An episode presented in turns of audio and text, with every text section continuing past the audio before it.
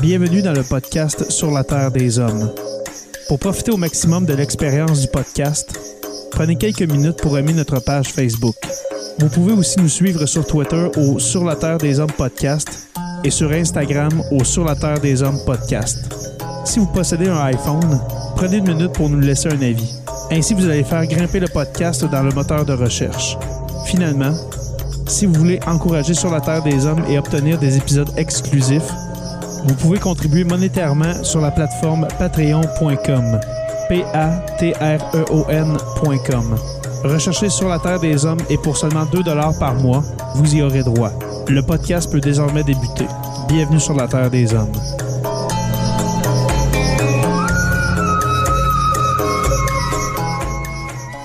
Cet épisode de Sur la Terre des Hommes est présenté par Construction Rivard.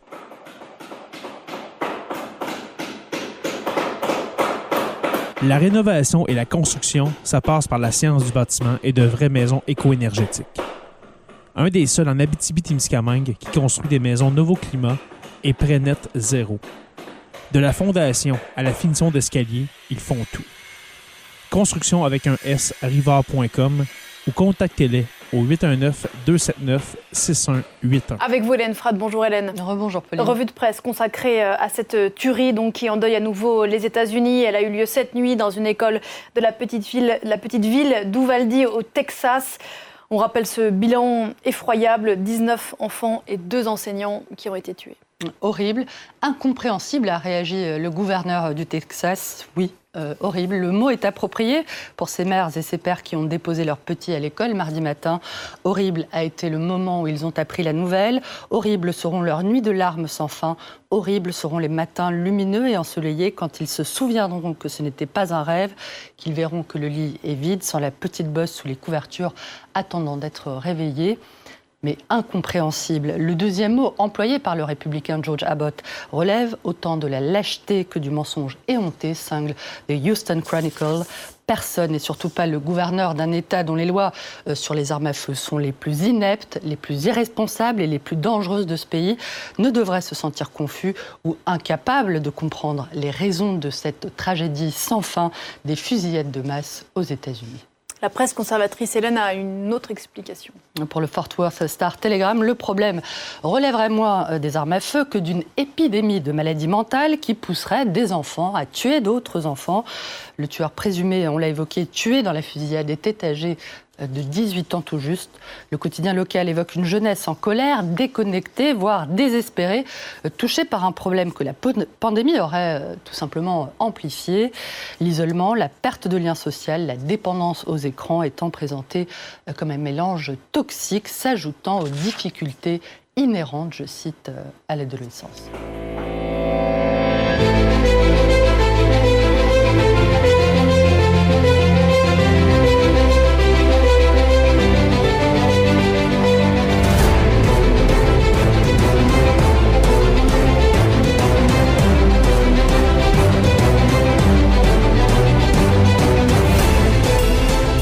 Bonsoir à tous et à toutes et bienvenue à cet épisode 197 de Sur la Terre des Hommes. Jonathan Saint-Pierre dit le prof, comment vas-tu? je pense que pour la première fois, Jay, en quoi, à peu près 130 épisodes que je suis avec toi, je vais, je vais commencer en sacrant. Je suis en feu en crise. ouais, t'avais l'air aujourd'hui, euh, t'avais l'air hors de toi, ben avec raison. avec raison. En furie, euh, je pense qu'il n'y a même pas de mots pour décrire comment je me sentais. J'avais ah, comme le double le double feeling du prof et du parent. J'étais hors de moi toute la journée. Ben justement, euh, ce soir, on va, euh, on va exprimer notre trop-plein. Et puis, euh, j'aimerais passer le message dans le chat. posez vos questions, amenez vos commentaires. Déversez votre fiel, ma foi, sur ce qui se passe aux États-Unis, une nouvelle fois, malheureusement. Professeur Roussel, comment allez-vous? Bonsoir à toutes et à tous, ça va très bien. J'avais bien survécu à la tempête de vent euh, le samedi passé, l'orage, euh, le, le derecho de samedi passé. Malheureusement. on n'a rien eu pendant tout.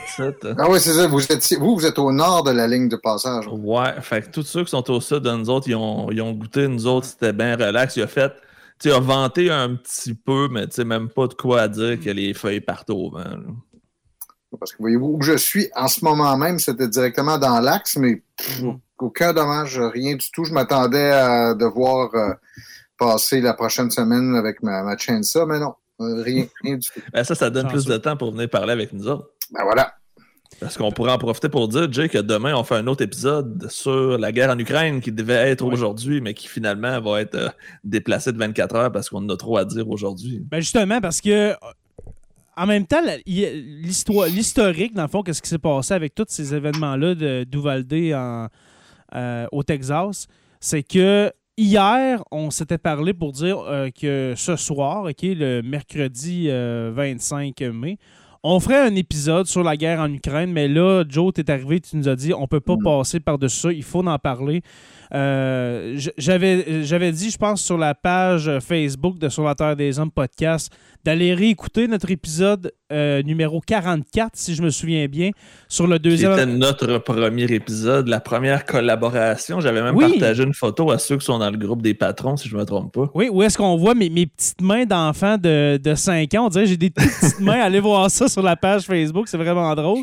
C'était un triste moment qu'en même temps que je partage la photo, mais qu'on ait à parler du deuxième amendement.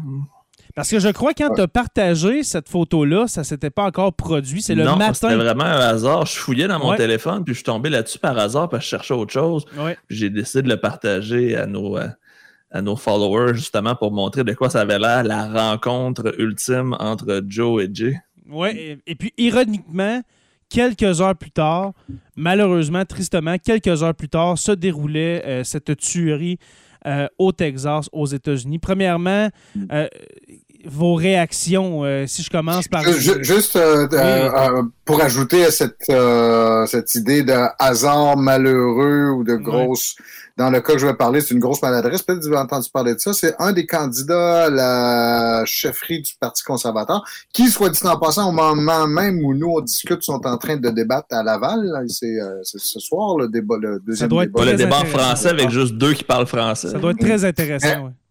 Je pense qu'un des, trois, je pense que c'est Brown qui euh, a, la veille de, la tuerie d'Uvalde, euh, pardon, a publié un tweet dans lequel il disait que lui, il abolirait pas le, il abolirait le, régime des armes à feu.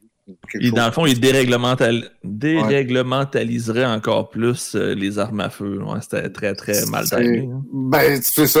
C'est sûr qu'on peut pas lui blâmer, le blâmer d'avoir sorti ça à ce moment-là, mais je trouve que ça souligne bien le, caractère totalement déplacé de ce genre de proposition-là que les conservateurs que ça montre encore, mais ça montre en même temps la tangente très, très droite-droite euh, du Parti conservateur qui se républicanise de plus en plus. C'est le discours qu'on entend justement à la NRA, chez les républicains, les vrais purs et durs de ce fameux deuxième amendement. J'ai l'impression des fois que ces gens-là veulent vivre aux États-Unis ou veulent qu'on annexe avec les États-Unis parce qu'ils ont cette utopie-là que c'est donc bien mieux de l'autre côté et ils importent justement ces idées-là qui ont aucun sens, dont celle de permettre toujours plus d'armes parce que plus d'armes règlent plus de problèmes selon leur logique infaillible. On va, on va, apporter quelques nuances parce que le conservatisme canadien a des traits qui le font, qui le rendent canadien. En fait, c'est pas simplement, c'est pas juste des importations des États-Unis, c'est en même temps la logique de leur idéologie qui les amène à... On pourra revenir tantôt sur Ouais, avec Pierre Poliev principalement. Moi, c'est mon ma tête de Turc préférée présentement. Qui devient, euh, ce, ce parti-là, le, Parti conservateur du Canada, du Canada, qui devient de plus en plus populiste aussi, on peut dire, que ce, mm-hmm. qui devient de plus en plus de droite, OK? Moins centre-droit, mais plus vers la droite. Moins progressiste, plus ah, conservateur. très, très, très... Euh, ouais, euh, très Ted Cruz version mm-hmm. Wish, comme tu as déjà dit, côté de Pierre Poilievre. Mais on va en jaser plus tard. Mm. Mais vos, vos réactions, messieurs, on va commencer avec ça. Là, on n'a pas de, contrairement aux autres épisodes, on n'a pas de notes, on n'a pas de pacing, ça veut dire un, plan pour l'épisode. On se mm. jette sans filet comme ça. Alors, j'y vais euh, tout de go. Vos réactions quand vous avez appris cette nouvelle fusillade dans une école primaire, je vous le rappelle. Comment dans la quatrième année. Mais tu peux pas réagir sans dégoût. Euh, L'incompréhension. Et, automatiquement, tu te dis, ben non, c'est pas, pas après Sandy Hook, pas après l'autre truc qui s'est passé, euh, l'autre, l'autre épisode. À Buffalo la semaine dernière. Ouais, ou juste à, Park, de massacre Parkland, ouais, ouais. à Parkland aussi, en Floride, je pense, je me trompe pas. Ouais, mm, c'est ça, et c'est euh, proprement incroyable de, de, de dire, et surtout, tu dis, bon, les États-Unis qui sont toujours présentés comme un phare de la civilisation, puis que des ah, défenseurs de, de, de, de, grandes valeurs euh, libérales. Et ça encore, et on le, je pense que j'écoutais beaucoup de commentateurs aujourd'hui à Radio-Canada puis dans d'autres médias où la réaction, c'est de dire il se passera rien. Il se passera carrément rien. Mais c'est vrai qu'il se passera rien. Mm. Business as usual. Ben oui, ça, le, gouverneur, le gouverneur du Texas aujourd'hui qui l'a dit, c'est c'est un cas isolé de maladie mentale. Euh, c'est pas. un euh, fou, un evil. Ouais, euh. c'est evil. justement, là, il, a sorti les bonnes vieilles bondieuseries de la Bible Belt américaine. La cassette, là. Le, stick de cassette, justement, chrétienne évangéliste du sud des États-Unis. Mm. Ah, ouais. Fait que ça ressemblait à ça. Mais la question, et naturellement, qui en découle, c'est pourquoi il se passera rien? C'est ça le côté qui est vraiment incompréhensible pour nous, de dire, bon, on a eu nos, nos, tueries comme Porte-à-Pic, comme euh, euh, à, Polytechnique, euh, Dawson, aussi, en fait, on en a eu notre lot aussi, mais c'est pas resté sans effet à, court, à moyen et à long terme. mais ce qu'on ben, se Il y a des lois qui ont été en place en partant. Hein. Ouais. Mais pourquoi tu n'as pas le même, les mêmes obstacles ou les mêmes, la même, euh, les mêmes réactions aux États-Unis? C'est ça qui est le mystère qu'on doit essayer de C'est trop dans leur sang. C'est en dedans d'eux autres, c'est c'est un. C'est viscéral. C'est viscéral. Les armes, c'est ça fait partie d'eux autres comme un membre astique, comme un. Ben, en fait, c'est la glorification des, armes depuis toujours avec Hollywood, avec, tu sais, c'est l'arme à feu, c'est vu comme étant quelque chose de cool aux États-Unis. La culture des armes, c'est quelque chose qui date de loin. Puis ce que je trouve le plus ironique dans tout ça, c'est que cette passion pour les armes-là est devenue, dans le fond, une. C'est pratiquement. en fait, je, je, me reprends. Aux États-Unis, présentement, les armes à feu sont la première cause de décès chez les enfants de moins de 18 ans. Ça veut dire que tu mm. tues plus de gens par année avec une arme à feu qu'avec un accident d'auto, un cancer, une maladie quelconque. Donc, l'arme à feu première cause de décès chez tes jeunes, et après ça, tu veux protéger la vie à tout prix en étant contre l'avortement. C'est tellement hypocrite que ça en est risible. C'est complètement ridicule. Ouais.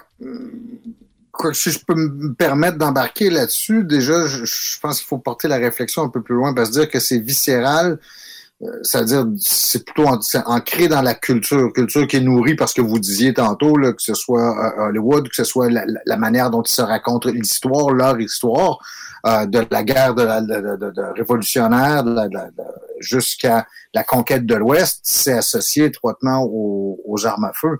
Euh, donc, il y a probablement une dimension culturelle, mais pourquoi aux États-Unis plus qu'ailleurs, cette, cette, cette, dimension culturelle s'est mise en place?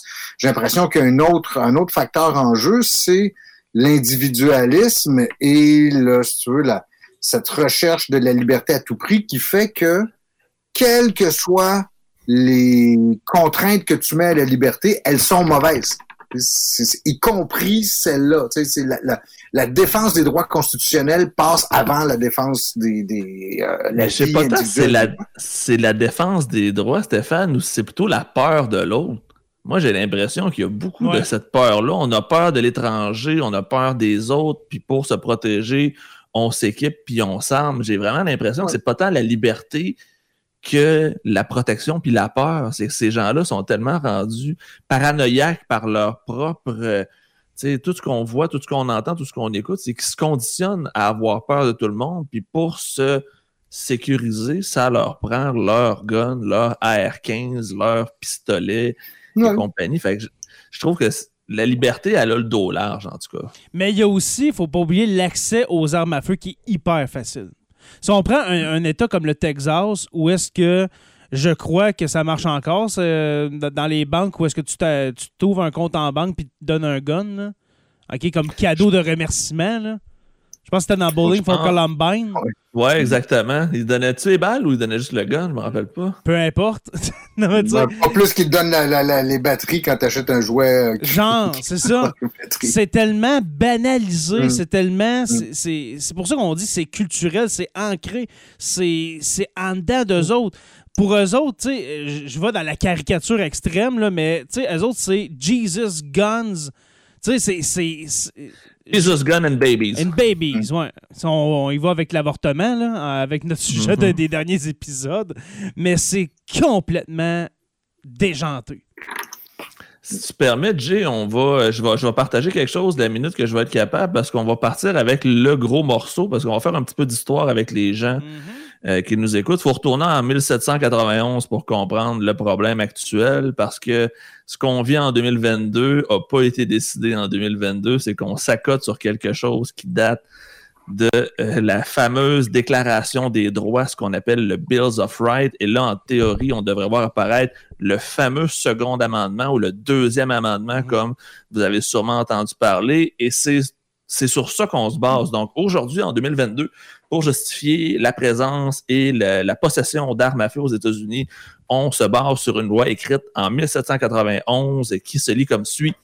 Une milice organisée étant nécessaire à la sécurité d'un État libre, le droit qu'a un peuple de détenir et de porter des armes ne sera pas transgressé.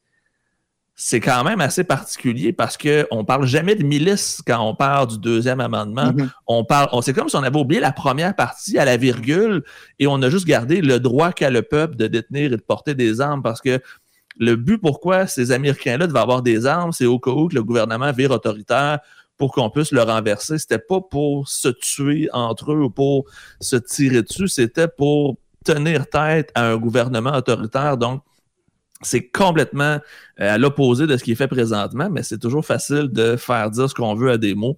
Et c'est sur ces mots-là qu'on joue en ce moment, ce qui est complètement hypocrite. Et aussi, il ne faut pas oublier la crainte en- dans les années 1790, justement, quand tu parles du Bill of Rights, la crainte d'une d'une- de deuxième tentative, si on veut, de- d'invasion, euh, de- de- d'une d'une riposte de la Grande-Bretagne à cette époque-là qui s'est passée par, par exemple au début des années 1800. Alors, la, la- c'est ça, la, une- la création d'une milice, le, le- le port des armes, euh, au cas, OK, au cas où peut-être un autre pays est cas- en train de nous Ouais, envahir. au cas où les Britanniques, au cas où on est envahi, notre gouvernement et les Autochtones. Au T'sais, cas- comme tout mis ça dans un package, Ouais. là, on va pouvoir euh, se débarrasser de tout, je vais dire envahisseur entre parenthèses, vous comprenez que c'est vraiment pas euh, Mhm. dit dans un sens négatif, mais c'est que pour les Américains, eux autres, c'était tout ce qui va nous empêcher d'être un État libre et de faire ce qu'on veut, on va pouvoir se débarrasser du problème, proprement dit. Et ce qui est le plus... euh, ce que je trouve le plus drôle dans tout ça, c'est qu'en 1791, on s'entend qu'on est encore avec les mousquets, donc les grands, grands fusils qu'on devait pomper avec un bâton, mettre de la poudre, mettre le plomb, puis tirer. On n'avait pas des mitraillettes semi-automatiques, des AR-15, Puis des des AK-47, Beretta, puis puis ouais. des trucs comme ça. Ouais. Le pistolet que Samuel Colt a été le premier à inventer, je crois de mémoire, que c'est en 1868 ou 1838, là, c'est dans Ouais. ces années-là. Donc, c'est presque 50, 60 ans plus tard. Donc, on était encore avec le fameux mousquet. Et aujourd'hui, on n'est plus avec ce mousquet-là. Fait que c'est sûr que si tu as une loi de 1791 avec un gun de 2022, ça peut pas marcher. Là. C'est, ça n'a aucun sens. là.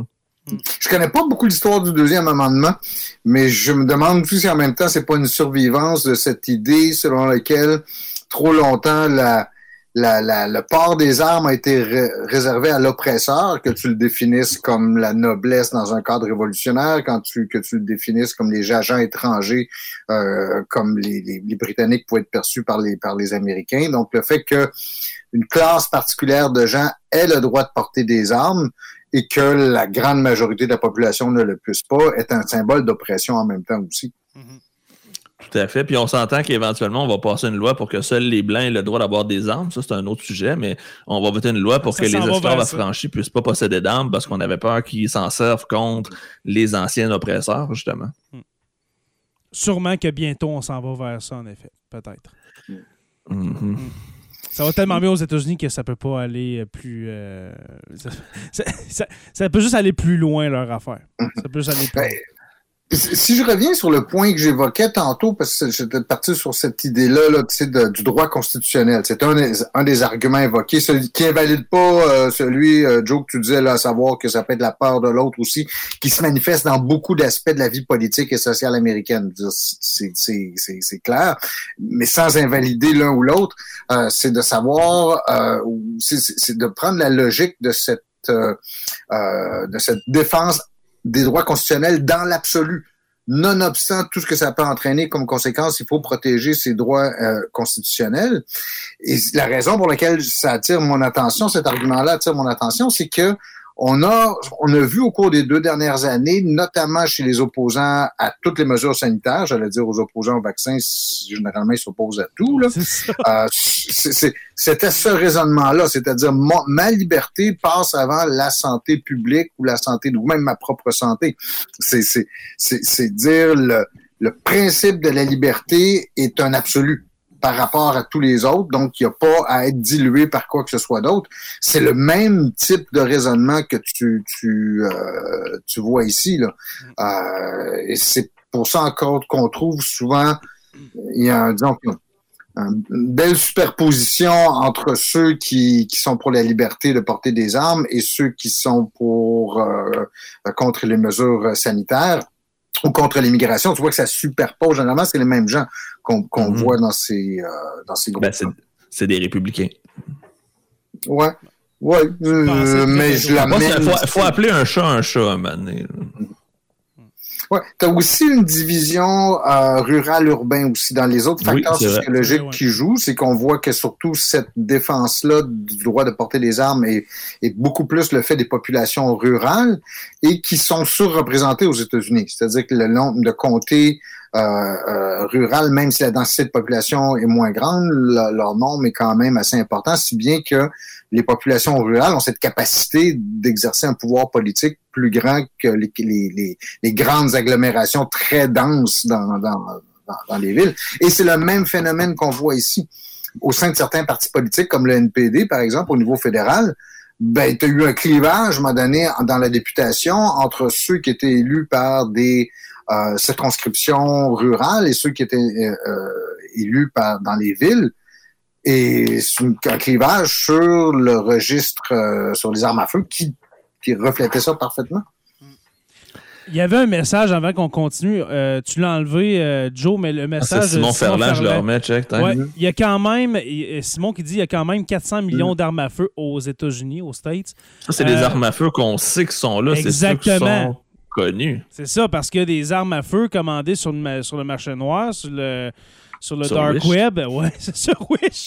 Ouais, ils vont tirer un coup puis ils vont juste. Euh, Mettons qu'on se fait un chiffron qu'il y en a à peu près un demi-milliard. Ah, ben, ouais. À peu près. C'est beaucoup de guns pour le pays le plus libre de la planète. C'est pas censé avoir besoin d'autant de guns quand tu es le plus libre au monde. Quoique je vous dirais que c'est ces armes légales qui sont importantes parce que je pense, un chiffre que j'ai vu passer dans, dans les débats après le massacre de Buffalo, euh, parce qu'il y a eu celui en Californie aussi après, euh, c'est que la grande majorité des tueries de masse sont faites avec des armes qui ont été achetées légalement.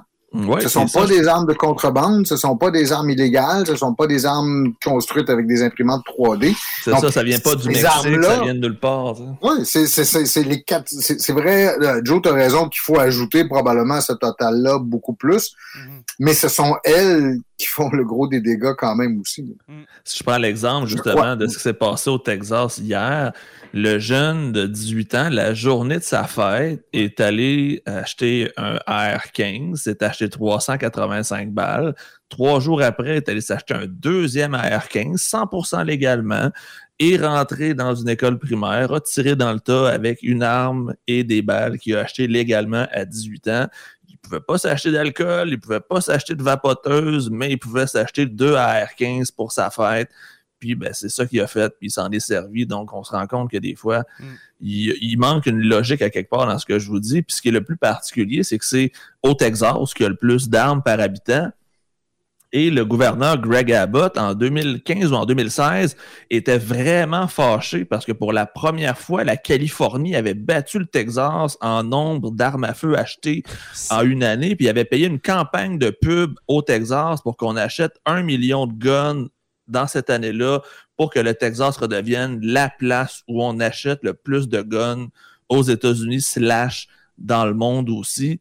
Et aujourd'hui, ben, qu'est-ce que ça donne? Mais ça donne des situations comme ça. C'est pour ça que tantôt je disais, c'est pour ça que tantôt je disais que c'était culturel. Comme tu dis, je ne savais pas cet exemple-là, Joe. Mais quand c'est rendu que ça vient de chercher d'un trip que la Californie ait plus de guns que toi, il y a un problème dans ton, dans ton Ouais, état. profond là. problème. C'est profond, là. C'est profond. Puis, tu sais, des tueries dans des écoles primaires, c'est pas la première aux États-Unis. là. Ben Pouvez-vous m'en nommer une? Tu sais, je sais qu'il y a- il y, a moins de population au Canada, il y a dix fois moins de population au Canada. Mais pouvez-vous me nommer, même, tu sais, mettons, en Europe, une tuerie dans une école primaire? Oui, oui, c'est déjà arrivé. Je pense que c'est arrivé en Autriche, c'est arrivé en, euh, en Belgique. Une je, pense. fois? je pense que nous ici, ce qu'on a eu quelque chose de plus semblable de ça, c'est en Alberta. Une, Euh, fois? Une école secondaire, par contre. OK, je- ouais, secondaire comme Columbine, mettons, mais une fois, mettons, qu'on a entendu parler? Oui. Mais là, là, c'est répétitif, là. Mhm. Là, t'as C'est presque commun. Ben oui, hey, une, une école primaire, là, je le rappelle. Uvalde, après ça, ben, Sandy Hook en 2012, si je me souviens bien. Sandy Ouais, ça faisait 10 ans qu'on a fait. Quasiment qu'on jour pour jour. qu'on célébrait Sandy Hook. Ouais. On commémorait, On ouais. commémorait, ouais. commémorait. Mais Merci, c'est, bon à un moment donné, c'est que. C'est complètement fou. Puis, euh, je, je- m'en allais dire. J'ai perdu mon idée. excusez. Ok, Euh, voilà. Euh, est-ce que vous avez vu, je pendant que tu essaies de, de- de- de- de retrouver ton idée, mon cher, avez-vous. Ah oui, c'est bon. Oui, vas-y, vas-y. Euh, oh, j'ai fait un- des petites recherches justement pour, euh, pour mes cours aujourd'hui, puis j'ai euh, remarqué que c'est au Canada où on est le deuxième pays où il y a le plus d'armes aux 100 000 habitants. En troisième position, c'est la Suisse. Et on s'entend qu'il y a une méchante marge, mais on est quand même en deuxième position. Donc, le Canada est le deuxième pays où il y a le plus Mhm. d'armes par habitant. Et proportionnellement parlant, on a, tu sais, on a rien par rapport à ce qui se passe aux États-Unis. Donc, euh, est-ce que c'est, oui, c'est sûr que c'est l'accès aux armes facilement, mais c'est sûr qu'il y a quelque chose de culturel aussi. C'est Ah, un mélange certain, de plein de facteurs qui fait que c'est la tempête parfaite pour qu'on se tire dessus. Puis je pense, euh, je pense que la pire, si je me trompe pas, c'était à Las Vegas, le gars qui était dans l'hôtel puis qui tirait Oui, il dans était un- dans haut d'un- hôtel de la strip, puis il a tiré Euh, du il avait son sniper, puis il en avait tué 90, si je me trompe Quelque pas. chose comme ça, c'était, pendant un, ben, c'était pendant un spectacle, puis les gens pensaient que c'était des, pétards à mèche. C'était en 2016, Uh-huh. 2017, si je me souviens bien. Ça fait, un petit bout, mais pas tant que ça. C'est juste avant la pandémie. euh, je me rappelle, j'avais une conférence. euh, Je pense en dans les 2017. semaines qui ont suivi après. Probablement 2018 ou 2017. Ouais, en 2015-2020. Ouais, ouais. Quelqu'un va nous mettre ça dans le chat, là, je pense. Ouais, Las Vegas. Mais Mm. tout ça pour dire que je veux pas défendre les armes à feu au Canada. Mais culturellement, nous, les Canadiens, OK, euh, c'est plus pour la chasse. Je sais qu'il y en a des tueries. Là, je vais aller, aller pas dire Il y en a qui vont parler à Montréal, ça se tire dessus. Je sais, à Montréal, C'est dangereux. Nous, on vient d'une région. Ben, tantôt, on en parlait avant de commencer à enregistrer, mon cher Jonathan Saint-Pierre, dit le prof. Euh, Peut-être qu'en Abitibi, moins, OK? Mais si je parle du Témiscamingue, là, là où on vit, c'est notre, euh, c'est notre, euh, notre slogan, Slogan. ici, il y a beaucoup de chasseurs. OK? Il y a beaucoup de chasseurs. Et puis, euh, même, même si on est des, euh, une population de chasseurs, j'en ai parlé, ben pas j'en ai parlé, mais j'ai eu des questions dans un de mes cours aujourd'hui. Et puis les jeunes ne comprennent pas. Il n'y a pas eu un commentaire, une, une joke plate concernant ça. Personne comprend, là. Personne comprend. Au Texas, qu'est-ce qu'on chasse? Admettons, là. Le coyote. Qu'est-ce qu'on chasse avec un AR-15, là? Qu'est-ce Ben, on allait dire les immigrants illégaux, mais c'est Ben, c'est quasiment ça, mais justement, comme tu as dit, Stéphane, qu'est-ce qui justifie l'achat d'un AR-15, d'un arme de poing comme un Beretta? Qu'est-ce qui justifie ça? Il y a un commentaire, euh, Joe, Mélanie Bérubé. C'est la 212e tuerie de masse depuis le 1er janvier cette année aux États-Unis. Mm. C'est plus qu'une par jour. Puis Mm. quand on dit tuerie de masse, c'est plus que quatre victimes. Faites chose, le calcul là. vite fait, ça n'a aucun, aucun sens. En 150 jours, merci Simon qui me donne 150. le bon chiffre. Donc 212 en 150. Et j'ai un autre commentaire que j'ai vu passer de Joe Pelt, j'imagine euh, Joe Pelletier, ou sinon c'est pas Pelletier, je m'en excuse. Euh, les entreprises d'armes à feu doivent tellement donner d'argent aux politiciens, c'est pas pour rien que ça change pas. J'ai quelque chose par rapport Là, à ça, justement. Ouais. Parce que euh, il faut savoir que l'organisme qui défend les armes à feu est la NRA, la National Rifle Association, et on a la liste des donations qu'ils ont faites aux membres du Parti républicain qui devrait vous apparaître dans pas trop long. Euh, c'est en millions de dollars. Et celui qui a reçu le plus d'argent de la NRA, c'est le sénateur euh, Mitt Romney, euh, ancien candidat à la présidence américaine. Mitch McConnell, qui est le leader républicain, est aussi là-dedans. Donc, vous voyez que c'est des millions de dollars. Et pourquoi on donne des millions de dollars pour que les lois ne changent pas? Parce que ce matin, les gens se sont garochés pour s'acheter des, armes à feu aux États-Unis. Toutes les entreprises qui vendent des armes aux États-Unis, leur stock à la bourse a augmenté entre 10 et 15% chacun, que ce soit euh, Cold, justement. Toutes les entreprises qui vendent et qui fabriquent des armes à feu ont fait la pièce aujourd'hui parce que les gens, à chaque fois qu'il y a une fusillade, on se garoche pour aller s'acheter toujours plus d'armes à feu. Fait qu'il y a un côté business derrière tout ça. Et les gens de la NRA qui représentent le lobby des armes à feu veulent continuer à avoir cet argent-là. Fait que pour eux, c'est pratiquement une bénédiction parce que chaque fois qu'il y a une tuerie, on rachète plus d'armes, les actionnaires sont contents, les gens sont contents. C'est une, une business. Le meurtre de masse ah est une business aux États-Unis. C'est complètement fou. C'est complètement fou. Complètement cinglé. Euh, j'aimerais vous euh, montrer, sûrement que plusieurs d'entre vous euh, l'ont vu ou entendu, euh, l'extrait euh, d'un entraîneur de basket, je crois, c'est les Warriors de Golden State. Ouais, l'équipe de euh, Stephen Curry, qui sont une des meilleures, sinon la meilleure équipe de la ligue. Oui, dans la NBA, une équipe de, équipe de basket. Et puis, j'aimerais justement le passer, passer son, ce, témoignage, je veux dire comme ça, dans le podcast. Une sortie en règle. Une sortie ah en règle, justement. Un règlement de compte. Vraiment. Contre, justement, le contrôle, si je peux l'appeler le contrôle des armes à feu. Euh, aux États-Unis. Ça dure environ deux minutes et demie. On écoute ça. Puis on va en parler après. Pour ceux qui ne comprennent pas l'anglais, on va, on va en reparler après. I'm not going to talk about basketball. Nothing's uh, happened with our team in the last six hours. We're going to start the same way tonight. Um, any basketball questions uh, don't matter. Um, since we left shoot around, 14 children were killed 400 miles from here, and a, and a teacher. And in the last 10 days, we've had elderly black people killed in a supermarket in Buffalo. We've had Asian churchgoers killed in Southern California. And now we have children murdered at school. When are we going to do something?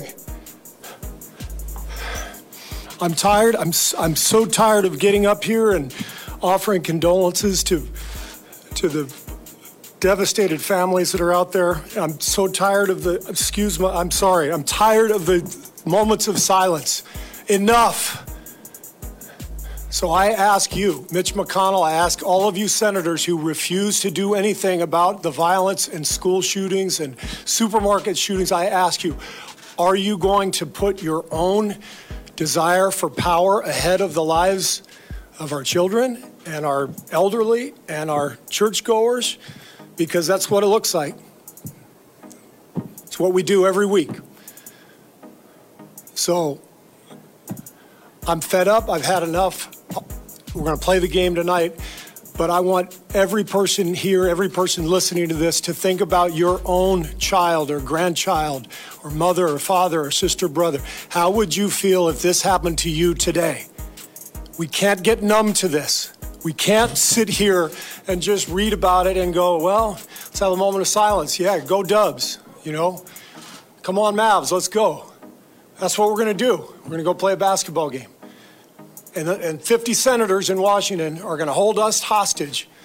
Do you realize that 90% of Americans, regardless of political party, want background check, universal background check? 90% of us, we are being held hostage by 50 senators in Washington who refuse to even put it to a vote, despite what we, the American people, want. They won't vote on it because they want to hold on to their own power. It's pathetic. I've had enough. Wow, mais c'est tellement parfait. J'espère, j'espère mm. qu'il y a au moins une personne de pouvoir qu'il va peut-être avoir compris avec ce vidéo-là, mais c'est. C'est puissant. Il a dit, c'est exactement, c'est puissant, mais il a dit tout haut ce que tout le monde pense tout bas. Et Steve Kerr, c'est le meilleur coach de la NBA. Fait que c'est un gars qui est hyper respecté, même par des républicains. Donc, je sais pas si ça peut avoir un impact, mais et tu voyais que le gars, il parlait vraiment de son cœur. C'est des émotions brutes, puis c'est avec raison. C'est que, comme on dit un commentaire, c'était parfait, oui, mais ça ne changera rien. C'est ça qui est le pire. Il n'y a rien qui va changer peu importe ce qui va être dit, c'est ce qui est le plus insultant. On va faire encore une fois plein d'affaires, on va être bien triste. Dans trois mois, il va revenir la même chose. Ça va être repeat, reset, tout le temps, tout le temps, tout le temps. Ouais, dans le fond, pour ceux qui sont en audio, juste pour euh, expliquer qu'est-ce que, qu'est-ce que Steve Kerr a dit, c'est que il est écœuré, dans le fond. Il est écœuré de, de tout le temps de, de, donner des, ben, ben, pas de donner des condoléances, mais de tout le temps avoir ce, pattern-là qui revient. Qu'après ça, ben, une minute de silence avant la game de basket, puis on joue au, euh, basket, pareil comme si de rien n'était, comme tu dis, Joe, euh, que, que 90% des Américains voudraient un, meilleur contrôle des armes à feu, mais qu'il y a 50 euh, sénateurs euh, au, au, Sénat, justement, qui empêche justement qu'un vote se tienne pour euh, réglementer le, contrôle des, armes à feu. Euh, c'est une sortie en règle, comme on a dit. Mais j'entendais une entrevue sur ce thème précis-là aujourd'hui, parce que je pense que les chiffres, c'est 35 opposés au contrôle des armes à feu, 65 en faveur, quelque chose de cette nature-là. C'est pas du 90% En fait, le, le 90, Stéphane, c'est sur le background check. C'est dans le fond, c'est qu'on vérifie tes hmm. antécédents oh, avant d'acheter des guns. C'est pas sur l'interdiction, c'est juste sur es-tu apte mentalement et légalement à avoir un gun? Parce que c'est ça qui est le gros problème. Les gens veulent pas tant qu'on bannisse les armes, qu'on les interdise, qu'on fasse juste les restreindre pour être sûr que ça tombe pas dans les mains d'un autre psychopathe qui va aller gonner des gens, mais même ça, les républicains ne veulent pas. le problème, c'est comme total. Le, le, le, tueur euh, d'hier euh, aurait probablement passer le test dans la mesure où il n'y a pas d'antécédent. Euh, euh, mais, mais c'est un des problèmes, en fait, qui expliquait aussi, parce que poser, quand on pose le problème comme ça, ça semble absurde. Tu dis, d'accord, si la grande majorité des Américains, qu'on est entre le 60 et le 70 euh, sont, sont en faveur de mesures telles que le background check, euh, pourquoi ça passe toujours pas? Et une explication, donc, que ce professeur qui est probablement qui est québécois et qui enseigne aux États-Unis, euh, son explication était que euh, les, les, gens qui sont en, opposés au contrôle des armes à feu, c'est des one issue voters, c'est-à-dire c'est des gens qui vont voter sur ce point-là, c'est ça qui va les faire aller d'un côté ou de l'autre. Alors que pour les opposants, c'est des opposants qui sont beaucoup plus euh, passifs dans la mesure où c'est pas la principale cause qui va les faire décider d'aller d'un côté ou de l'autre, si bien que tu peux très bien décider d'aller du côté des républicains en ignorant cette dimension-là, parce qu'il y a un autre aspect sur les finances publiques, sur la moralité, sur, ce que tu veux, qui euh, tasse ou chasse cette préoccupation-là. Mm. C'est juste des fois parce qu'on veut pas être avec l'autre, on veut pas être avec les démocrates parce que, donc par défaut, je vais être avec les républicains, même si. Mhm. Oui, ça, c'est le problème d'avoir juste deux partis pour lesquels voter. Exactement. on a un peu plus de. un petit peu plus de choix. Mm. On a un commentaire de Jean-Philippe Blondeau qui dit Ça vient pas de nulle part les tueries, l'accès aux armes à feu, l'absence de, système de santé universel, les inégalités sociales, les armes semi-automatiques, la pauvreté, la, qualité mm. de l'éducation aussi, on pourrait mettre ça là-dedans. Euh, tout ça ouvre la porte au mass shooting. Êtes-vous d'accord? 100% d'accord. 100% d'accord, c'est sûr et certain. C'est sûr que tout ça est relié. sais, oui, il y a l'accès aux armes, mais il y a aussi la culture, l'éducation, la santé. sais, les inégalités sociales, les, États-Unis sont le pays le plus inégal dans le monde. Donc, en partant, mm. tu as les gens les plus riches et les plus pauvres qui partagent un même territoire. C'est sûr que des mm. fois, tu vas avoir, en fait, c'est sûr, tu as des dérapages qui se produisent euh, souvent, puis c'est c'est clair qu'il y a un lien à faire entre les deux. C'est bien rare qu'un fils de médecin millionnaire va faire ce genre de choses-là. Malgré que ça peut arriver, comme on a vu. Oui, oui, oui. Je, ne dis pas que ça peut pas arriver, mais, statistiquement parlant. C'est pas eux, c'est ça. Mm. Mm-hmm. Quand euh, je pensais aujourd'hui, justement, à notre conversation de ce soir, euh, euh, ça me rappelait un autre cas qui, a priori, n'a absolument aucun rapport. Ok, Quand je pensais justement à toutes ces réactions des gens qui disent c'est absolument horrible ce qui s'est passé, mais ça changera rien. Ça m'a ramené il y a 50 ans en arrière, ou 40 ou 50 ans, là, même si mes souvenirs d'il y a 50 ans sont pas si vieux que ça. Là. Mais t'avais 30, Mais il il y avait, t'avais à 30 ans, l'époque- tu t'en souviens? là? il y avait à l'époque quelque chose qui ressemblait à ça, c'est-à-dire dans les grandes luttes sociales qui ont été euh, menées, par exemple, les- il y a eu la lutte contre l'esclavage, il y a eu la lutte euh, tu sais, pour le, le- Les droits civils. Ouais, civil. Il y en a une autre aussi, ce qui était du même genre, c'est-à-dire qu'on n'en voyait jamais la fin malgré une empilade de, de- de situations catastrophiques. C'est la lutte contre l'apartheid. Et il y avait, il y avait un mot euh, d'un, chercheur qui m'avait, un prof qui m'avait vraiment, euh, je, c'est pas, pas quelqu'un qui m'a enseigné, c'est quelqu'un donc qui, qui été rapporté, tu sais. Mais euh, euh, depuis les années 60, on lui demandait, ben, euh, quand est-ce que le régime d'apartheid va tomber? Tout comme aujourd'hui, on se demande quand est-ce que les Américains vont mettre un contrôle sur les, les armes à feu. Et la réponse du, du, du, du bonhomme dans les années 70 ou 80, c'était depuis 1960 que, que je dis que d'ici deux ans, ça va tomber, puis j'ai jamais changé d'idée. Il a dit ça encore. Fait que Mané va avoir raison. Ouais. Ouais. Mais donc, l'apartheid est tombé seulement en 1990.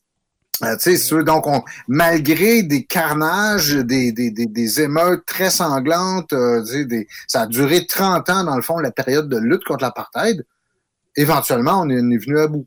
La lutte contre la- la- la- la- l'esclavage s'est déroulée sur, euh, plusieurs siècles. Euh, est-ce que, parce que pour les États-Unis, est-ce que, ça va être aussi long avant de voir un, règlement de ce problème-là? Parce que c'est un, règlement qu'on, qu'on je veux dire, c'est, un problème qu'on peut pas nier ou qu'on peut difficilement nier, sais. Moi, j'ai le feeling que ça se réglera jamais, que ça va être comme ça, ça va devenir habituel comme c'est déjà, puis ça va être. euh, Jusqu'à ce que tu aies une conjecture des forces qui soit. C'est pas. Il faut pas espérer un build-up dans le nombre de victimes que dire ben, parce que plus il va y avoir de victimes, plus ça va réveiller des gens. euh, ou plus les rien. victimes vont être vont être tragiques comme, comme Connu. maintenant. Non, ça sera probablement pas, je vois-tu, justement, t'sais, dans la imaginez, Mais qu'est-ce que ça va imaginez, prendre? mettons, la même chose, mais genre un gars qui rentre dans un gym, pas un gymnase, mais la chambre d'une équipe de football, une équipe de sport professionnel à Hollywood. Peut-être que ça, ça ferait plus. J'en doute, je regarde l'argumentaire de Ted Cruz aujourd'hui qui dit Ah ben là, on a affaire à un malade mental. Le Ouais, problème, puis c'est si la porte avait été bien gardée par le garde, on aurait pu le neutraliser avant qu'il rentre. C'est Donc, la porte. C'est ça. Donc, tu encore, tu, tu contournes le problème, même si tu massacrais le, le, le, le, le, le- le- le- la, NBA au complet ou la NFL au complet, je- ça, ça, ça ne ferait que ramener ce genre de discours-là. C'est pour, c'est pour ça que dans, dans le titre de l'épisode euh, d'aujourd'hui, je dis le déni, justement, le déni meurtrier. Mhm. C'est qu'ils sont tellement dans le déni, ce, pays-là, que Ouais. qu'est-ce que ça va prendre, Stéphane, pour qu'il y ait vraiment. Parce que ce genre de, de, de phénomène-là, ou de lutte sociale, ou de que ce soit comme la, la, la, la- la revendication des, euh, tu l'as dit, le- le- le- le- les, droits civils, Ouais. euh, l'abolition de l'esclavage, l'abolition de l'apartheid, en fait, ce qui ont en commun la, fin de ces grandes revendications, de ces luttes qu'on pensait éternelles et que ça changerait jamais, en fait, c'est les conditions socio-économiques qui ont changé et qui ont rendu le système en question invivable. C'est-à-dire, comme quelqu'un le disait tantôt, puis vous le disiez vous-même aussi, il y, a, il y a toute une économie autour de ça, il y a tout un, un système de, de, de social autour de ça. C'est le jour où ce système économique et social ne sera plus viable que ça va probablement être appelé à tomber, comme les autres peut-être grandes révolutions sociales qu'on a eues. Parce que tu peux difficilement arracher un aspect culturel. On le dit depuis le début, là, il y a une dimension culturelle très forte, mais ça, ça, ça, ça s'extirpe pas très, très facilement. Il faut qu'il y ait, c'est pas juste un écœurement, il faut juste que les conditions soient plus propices à ce genre de choses-là, conditions économiques et conditions sociales Parce pour que ça cesse. En ce moment, excuse-moi, Joe, parce qu'en ce moment, juste à ajouter, ajouter ça, mais en ce moment, aux États-Unis, économiquement, admettons, ça va vraiment pas bien. Là. Ça va Mhm. pas bien, pas en tout. Là, ils s'impriment du cash parce qu'ils sont pas capables de, de, de, de- de payer leurs dettes. Ils donnent 24 000 l'argent. milliards de dettes. Ça n'a ça, aucun c'est bon pas ça sens. C'est Ça, ça. ça pas. C'est pour ça que moi, je suis pas d'accord avec Stéphane. Moi, je dis que c'est le contraire. C'est que plus ça va aller, plus ça va empirer parce que la situation s'améliorera pas. Ça va prendre plus que ça parce que les gens, comme Jill dit, c'est, ça va pas bien au niveau économique. Il y a des gros écarts entre les riches et les pauvres. Dans les régions rurales, c'est du chômage, des pertes d'emploi. Ça va pas bien, de la frustration. Fait que ça va juste augmenter le problème. Il y aura pas de solution qui va venir d'une augmentation de la crise. C'est le contraire. Il faudrait qu'il y ait une amélioration pour que les gens ressentent peut-être moins le besoin d'être aussi armés jusqu'aux dents. Tu sais. Ouais. Mais, mais je ne pas dit en termes d'amélioration ou de dégradation de la situation économique. C'est pas ça que je voulais dire. Okay. C'est beaucoup plus que, par exemple, la fin de l'esclavage s'est produit le jour où c'était plus rentable d'avoir des esclaves. C'est-à-dire que le système Ouais, ne, ne- ne peut plus fonctionner comme ça. Le, le jour où ces, ces, ces, ces tueries de masse vont devenir veux, une entrave au profit ou au bon fonctionnement de l'économie, parce qu'elles risquent de le devenir, ça peut être une des sources de la fin de cette euh, de cette situation-là. Parce qu'une des raisons pour qu'on les tolère ou les Américains les tolèrent comme ça, c'est qu'elles n'ont pas d'impact négatif sur d'autres aspects que les personnes qui sont immédiatement euh, touchées. Et c'est pas le système, mais pas, en danger. Si, ça, si ce phénomène-là met en danger le système, là, tu vas avoir beaucoup plus de réactions. Je suis en train de me demander si jamais les Chinois deviennent encore plus puissants, deviennent la première puissance mondiale, puis que les États-Unis prennent du recul, ça pourrait te changer, tu penses? Qu'il y ait justement une menace externe, parce que là, ils se prennent pour les maîtres du monde, il n'y a personne de meilleur qu'eux, mais s'ils se rendent compte que c'est plus le cas, ça pourrait peut-être leur faire faire un changement de mentalité. Là, on s'entend que j'extrapole, mais Mais je, je, vois mal le lien de causalité entre les deux, mais, mais un, un grand changement social et économique propice à ces, euh, à ces choses-là. ouais, j'essaie juste de trouver qu'est-ce. Parce qu'il y a, il y a euh, Maël Simard qui a posé la question quel événement ou quelle gravité serait nécessaire pour un changement, puis je, je trouve rien. Je, de pense pas que ce soit une gravité. Je pense pas que la- même on pourrait, si on est déjà arrivé à, à- aux, aux 97 16 morts de, de Las Vegas, c'est pas en rajoutant une- un, un 1-1 devant ce chiffre-là, monter à 196 ou à 200, Ah non, qui, je pense, changerait quelque chose. Ben, au Et ce n'est pas non plus, c'est pas non plus, par exemple, si tu disais, ben, quelqu'un rentrait, un, un- un- un- une personne, pour reprendre les mots de Ted Cruz, qui a des problèmes de, san- de- de santé mentale, qui rentre au Congrès républicain puis qui abat 300 républicains, ça va changer quelque chose? Non. Parce que d'abord, Ted Cruz va toujours tenir le, le même discours. Et là, ça serait qualifié de terrorisme. Auquel cas, tu, tu places ça dans une catégorie à part qui fait que non, non, c'est pas un problème d'arme à feu, c'est un problème de terrorisme politique. c'est ça, c'est qu'on s'en sort pas, ils ont tout le temps l'excuse. Justement, comme tu tu dis, Stéphane, tu peux avoir le terrorisme, tu as la maladie mentale, mais ce sera jamais l'accès aussi facile aux armes à feu. Mais tu sais, quand on se dit, Jay, que tuer des enfants dans une école primaire, c'est pas assez. C'est pas assez grave. Chris, il n'y a rien qui va marcher. Non, non. Mais mais je peux me permettre un, un- un- Ah, on Un aime ça la de dangereux. Stéphane. Ouais, vas-y, vas-y. commentaire très dangereux parce que quelque T'es part... filmé puis t'es live, hein, fais attention. Je sais, je sais, c'est pour ça que je pèse mes mots, puis je fais attention à mes hypothèses euh, ou à mes comparaisons, parce que dans ce cas-ci, ça va être une comparaison. On vient quelque part nous-mêmes de vivre un choc qui est, qui, qui est semblable sur certains aspects dans la mesure où ça implique des enfants, c'est-à-dire la découverte des, des corps des enfants autochtones qu'on avait jusqu'à présent niés.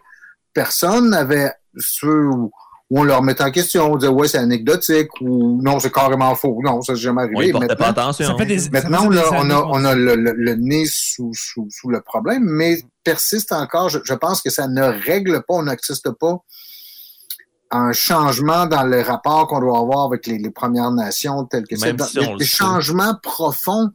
Euh, parce qu'on parle ici de changement culturel, on parle de changement de valeur, on parle de changement dans la vision du monde, parce que c'est vraiment ça qui, qui, qui, est euh, euh, au cœur de la discussion aux États-Unis. Vous l'avez évoqué dès le début. Euh, et ça, ça se fait pas facilement. Euh, il faut un choc absolument extraordinaire ou un changement très lent où l'adaptation se fait presque, c'est presque sur une base générationnelle. là. C'est pas si fou que ça, finalement, ton commentaire, Stéphane. Pour un commentaire risqué, je trouve que la comparaison, ouais. elle, elle peut se faire parce qu'effectivement, oh non, des enfants, on a retrouvé des enfants dans les pensionnats, on a passé à autre chose. Hum, oui, puis, puis bon, OK, on peut se dire, ah oui, mais c'est arrivé il y a longtemps, c'est plus comme ça aujourd'hui. Non, C'est c'est pas ça. vrai. ça- On se trouve tout le temps des raisons. Ah, Mhm. c'est au Texas, c'est un fou, tu sais, on cherche tout le temps des Mhm. raisons, effectivement. Wow. Une autre, une autre réflexion que je me faisais par rapport toujours à ce, cet, événement-là. C'est un des, éléments que vous avez évoqué au tout début de la discussion, à savoir, est-ce quel est le risque que cette, cette maladie collective traverse les frontières euh, et, et se devienne quelque chose de, de possible euh, euh, ici aussi? Est-ce que les valeurs, parce que encore une fois, on, parle d'une question de, de valeurs puis de vision du monde. Est-ce que les valeurs des Canadiens et des Québécois sont assez fortes pour résister à un changement comme celui-là? On a vu qu'on est déjà perméable aux Trumpistes. Le Trumpisme s'est infiltré de ce côté-ci de la frontière. On a des conservateurs euh, qui ressemblent aux Américains depuis les années 80, voire depuis euh, euh, avant. Donc, l'imperméabilité de la société canadienne par rapport à ces, ces problèmes de la société américaine, elle n'est pas absolue. Il faut rester très vigilant pour ça. Euh, et même des, des, des, phénomènes apparemment déconnectés comme tout ce discours de radicalisation autour des mesures pour refuser les mesures sanitaires sont basés sur la même logique que celle de refuser le contrôle euh, des armes. C'est les mêmes personnes.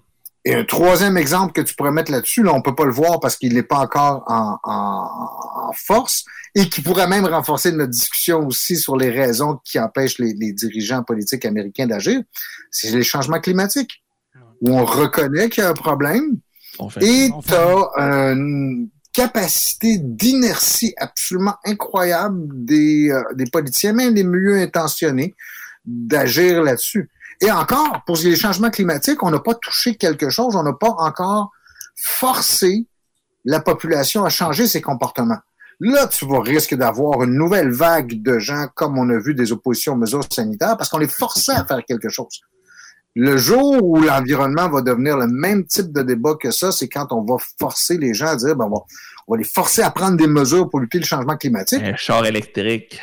Et ils vont te répondre, non, non. Ma liberté, je veux dire, mon, mes droits constitutionnels, ma charte des droits me a préséance sur euh, la lutte au, changement climatique. Mais avant la pandémie, Stéphane, là, avant tout ça, ce mouvement-là de contre les mesures sanitaires, etc. Puis en passant, je suis d'accord avec toi quand on dit on est perméable, on est tellement sensible à ce qui se passe aux États-Unis que dans des manifestations euh, pendant la pandémie, il y a des gens qui se promenaient avec des drapeaux des mm-hmm. États-Unis de Trump 2020 puis des calottes de Make America Great Again. OK, ça mm-hmm. va jusque-là. Mais, euh, excuse-moi, là, j'ai été déconcentré. Il y a un commentaire qui vient d'apparaître. Mais e, est-ce que c'est possible d'atteindre un niveau de gravité aussi grave, justement, qu'aux États-Unis, au Québec et au Canada? Penses-tu? Euh, euh, que, que, tu veux dire un événement aussi grave. D'avoir des fusillades à répétition au Canada dans des écoles primaires, par exemple. Ben, a priori, même, si on est sensible à ça, mhm. même si on est sensible à ce qui se passe aux États-Unis, tu sais, leur culture, je reviens encore sur l'aspect culturel, mais la culture américaine, que ce soit dans leur dans leurs films, leurs séries, leur, leur musique, il y a tout le temps la présence de guns. Ça serait, tous les problèmes se règlent avec des armes. C'est normal, c'est normal en même temps qu'ils pensent de même. Leur, leur indépendance, ils l'ont gagnée face à mhm. l'armée la plus puissante de la planète dans ces, dans ces années-là, des années, des années 1700, euh, avec des, des, des, mousquets qui marchaient mal puis des fourches quasiment. Ils ont gagné contre l'armée la plus puissante. Fait que c'est normal qu'en même temps, que dans leur culture, que tout se règle, tout va se régler avec des guns. Es-tu mhm. d'accord avec ça ou non? Premièrement, puis est-ce que, ma deuxième question, comme euh, je, je l'ai mentionné tantôt, est-ce que c'est possible d'atteindre ce niveau-là en mettant de l'avant que quand les États-Unis ont la grippe, ben, le Canada tousse un petit peu? Je vais répondre à ta deuxième question parce que la première, elle, est, plus difficile. Ou enfin, mais, écoute, hein? juste, je suis plus avancé. Ma, réflexion est plus avancée sur la deuxième que sur la première. La, à savoir jusqu'à quel point. J'ai dit tantôt, on est perméable ici. Euh, on a des manifestations sous les yeux de ça, effectivement, le, les progrès des, des Trumpistes, le côté très décomplexifié qu'on voit avec les, euh, les, les, les, euh, Maxime Bernier ou les Pierre Poilievre ou les Éric Duhem ici, où ils ne se cachent plus.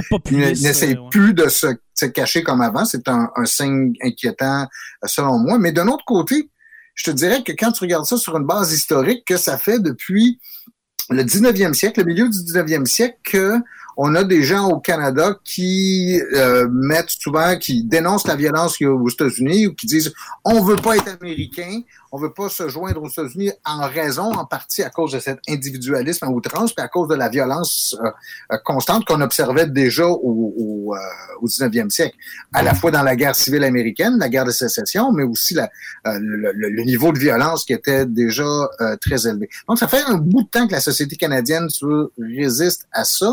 Mm-hmm. c'est juste, je pense qu'il y a des une, une, grande capacité de résistance que les, les, les, valeurs de la société canadienne et les valeurs de la société québécoise, parce que c'est pas exactement les mêmes, euh, sont, sont suffisamment solides à terme pour résister parce que elles, comme elles l'ont fait au cours des 100 ou 150 dernières années. Mais c'est pas garanti, loin de là. C'est-à-dire qu'il faut y mettre du sien en soi. C'est pas juste une défense passive qu'il faut faire, c'est en même temps être tout à fait euh, euh, tout à fait sensible et tout à fait prêt à réagir quand on voit des signes inquiétants apparaître. Et là, on en a sous notre nez des signes inquiétants comme, euh, comme ceux-là.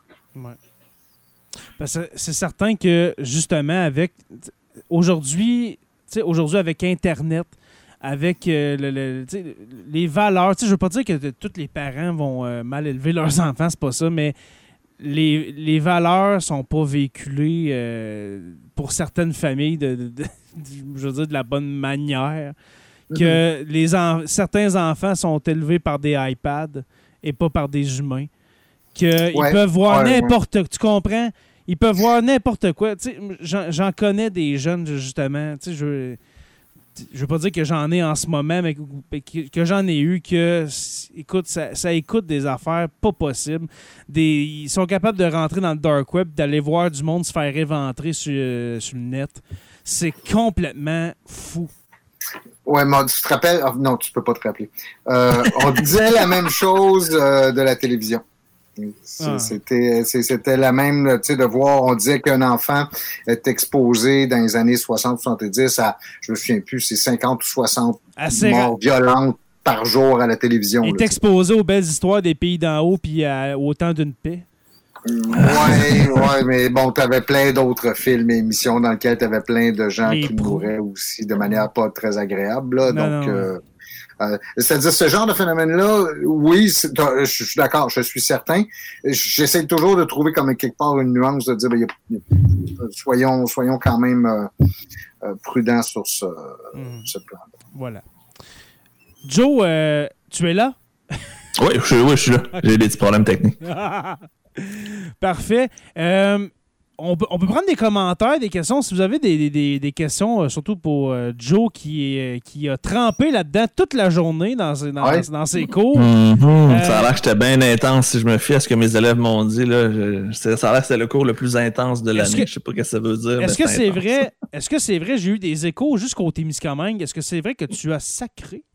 Hey, oui, je me suis. Tu as osé sacrer aller. devant des enfants? C'est quelque chose que je fais bien attention, même dans les lives, même sur. Euh, sur Internet, j'essaie de garder quand même un langage euh, politiquement correct, mais des fois, c'est juste. Il y a juste plus de mots à dire. Fait qu'il faut que tu trouves quelque chose, puis ça a sorti comme ça. On parlait, Joe, pendant que tu étais parti, de la possibilité que ça, ça passe au bord de la frontière, de ce, ce, cette manière de penser, cette culture des armes à feu, euh, un peu trop intense, on s'entend. Alors, quel est ton avis là-dessus, mon cher? Ben, c'est sûr que si on voit une montée du populisme de Pierre Poliev qui est ouvertement pour tout ce qui est républicain avec un duem au Québec, c'est sûr que le risque est là et présent parce que leur discours charme de plus en plus de monde, va chercher de plus en plus d'appui, donc il n'y a rien d'impossible. Moi, c'est ce qui me fait le plus peur. On a le terreau fertile pour que ça traverse la frontière en ce moment. Surtout dans un contexte social comme aujourd'hui, on, sort d'une pandémie où quand on était dedans, ça commençait à germer. Les, les, graines étaient là, mais il n'y avait pas d'eau encore. T'sais, la pandémie, ça a été l'eau pour ça. C'est, on n'est plus dans le même monde. T'sais, je sais que. Euh, mais moi, je trouve que on n'est plus dans le même monde qu'en 2018-19. On dirait que c'est encore. Le monde est de plus en plus polarisé. Là il n'y a plus de milieu. Je, je, je, sens ça, je sens la polarisation des gens. Si t'es contre, t'es contre. Si t'es pour, il n'y a plus de. On n'est on est, on est plus, on est plus dans le milieu, on est soit pour ou contre. Euh, Là-dessus, je pense que plutôt le Québec et et le Canada étaient en retard. Euh, C'est-à-dire que la polarisation, on pouvait la voir déjà beaucoup. Vous aviez Marine Le Pen, donc, qui était aux élections Mhm. présidentielles de 2000, euh, pas il y a les dernières, là, mais, mais les 2017. précédentes aussi. euh, ouais. tu avais beaucoup de, de, de mouvements déjà euh, d'extrême droite et néo-nazis dans les partis politiques en Europe qui faisaient des gains et quelquefois, bon, ils, ils ont réussi à devenir des forces politiques importantes dans leur euh, euh, dans leur pays. Euh, la, la- la- la polarisation, on la voyait déjà dans, les États-Unis de, George Bush et de, Bill Clinton. Là, on parle des années 90, euh, tu sais, euh, 2000. Euh, je pense que on a eu la chance quelque part au Québec et, au Canada d'être préservé de cette, polarisation-là, mais maintenant elle nous atteint aussi à notre tour. Vrai. Je vous dirais, messieurs, qu'on pourrait arrêter là-dessus pour, euh, pour ce soir parce que demain, euh, un autre sujet nous attend, euh, mes, mes, chers, mes chers amis. Le sujet d'aujourd'hui était un sujet, je pense, qui intéresse aussi beaucoup les gens, le fameux Ouais. suivi de la guerre en Ukraine et de la situation de nos euh, pays de l'OTAN. Exactement, parce que justement, On va demain. parler du, du, du neuvième élargissement de l'OTAN. Ouais. Ben, et du président Erdogan qui veut jouer les fins finaux. Exact, parce que demain, le, le che- le sujet de l'épisode, on peut, le- on peut le dire euh, dans cet épisode-ci, parce que c'est demain, on va parler de la demande d'adhésion de la Suède et de la Finlande conjointement pour rejoindre l'OTAN. Et bien sûr aussi de, de l'actualité des deux, de- des deux dernières semaines de la guerre en Ukraine. Alors, euh, merci, merci les gars de- pour votre soirée. On se revoit demain, j'ai déjà hâte. Ça va être Merci, euh, merci toujours à vous deux. C'est vraiment toujours agréable. C'est- À chaque fois, c'est un plaisir de ressauter là-dedans. On s'est Ben, quasiment C'était un gros pogné. épisode en plus. Ben non, c'était un bon épisode, ça. C'était Ben très, oui, très bon. ben oui c'est ça. Mm. Euh, vous voyez, pour ceux qui sont en vidéo, vous voyez euh, qu'il y a des changements hein, dans la facture visuelle, dont euh, une nouvelle technologie hein, qui est apparue comme ça, comme par magie avec la pandémie, c'est-à-dire le code QR. Oui, parce que le code My QR existe depuis 2021. hein. Oui, voilà. Alors, le code QR, c'est ça. C'est pour notre Patreon. Vous n'avez qu'à scanner avec votre, votre appareil photo de votre cellulaire et puis vous allez apparaître directement sur. Vous allez aller directement, dans le fond, sur euh, le Patreon de Sur la Terre des Hommes. Alors, euh, si vous voulez devenir patron patronne, membre, membre Patreon pour nous encourager, à hauteur de 2 par mois, c'est votre, euh, c'est votre choix. Il y a plusieurs niveaux. Vous pouvez scanner dès maintenant. J'ai fait plusieurs essais et c'est supposé marcher. Alors, euh, vous pouvez scanner euh, ce code QR pour aller sur notre Patreon. Alors, euh, merci à vous, les gars. Merci à, à nos, euh, à nos auditeurs euh, qui ont été là pour le live euh, de ce soir, qui était disponible sur la page de Sur la Terre des Hommes podcast et de Jonathan le prof. Merci d'avoir participé. Merci à nos abonnés qui nous suivent en podcast. Alors, euh, pour ceux qui nous rejoignent pour la première fois, sachez que euh, Sur la Terre des Hommes euh, podcast est- n'est pas une page Facebook, mais un podcast.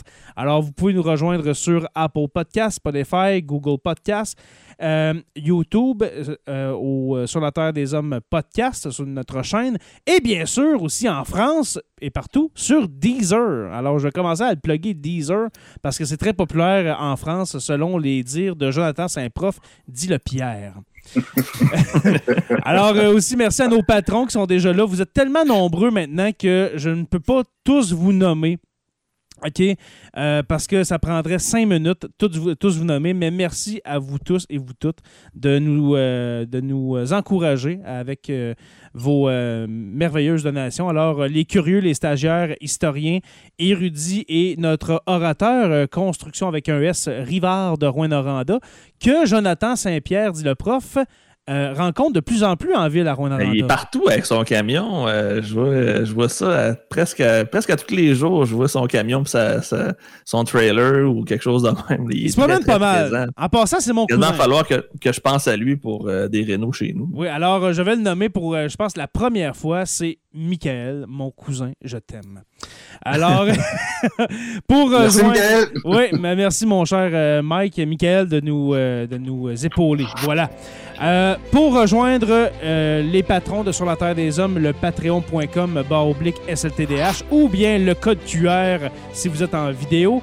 Je vous invite à rejoindre la page Facebook Sur la Terre des Hommes podcast et Sur la Terre des Hommes, la communauté, pour venir discuter avec nous. Sur la Terre des Hommes est une présentation des éditions Derniers mots. N'oubliez pas qu'à tous les jours, nous écrivons l'histoire et on se revoit demain pour une autre page d'histoire de Sur la Terre des Hommes.